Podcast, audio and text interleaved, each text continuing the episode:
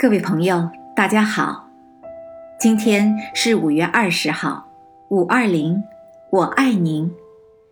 渐渐的，五月二十号就成了一个爱的好节日，谁也绕不开。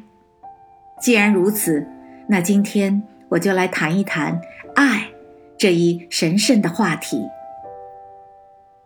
在人的一生中，甚至在每一时刻，都是由爱一路相伴。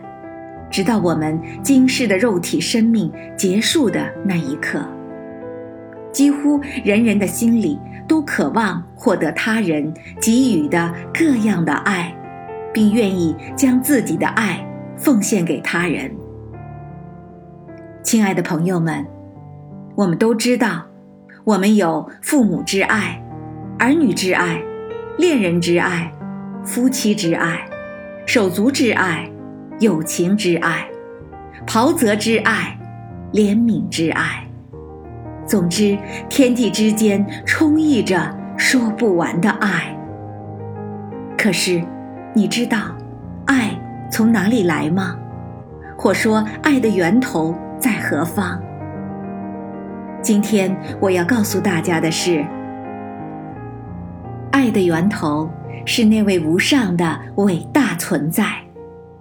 因为满了爱，那位至高的真神用爱创造了天地及其内存的数不清的星辰、万千生灵和花木山水。生命的诞生不是偶然，因为它是满爱之恩典的结晶。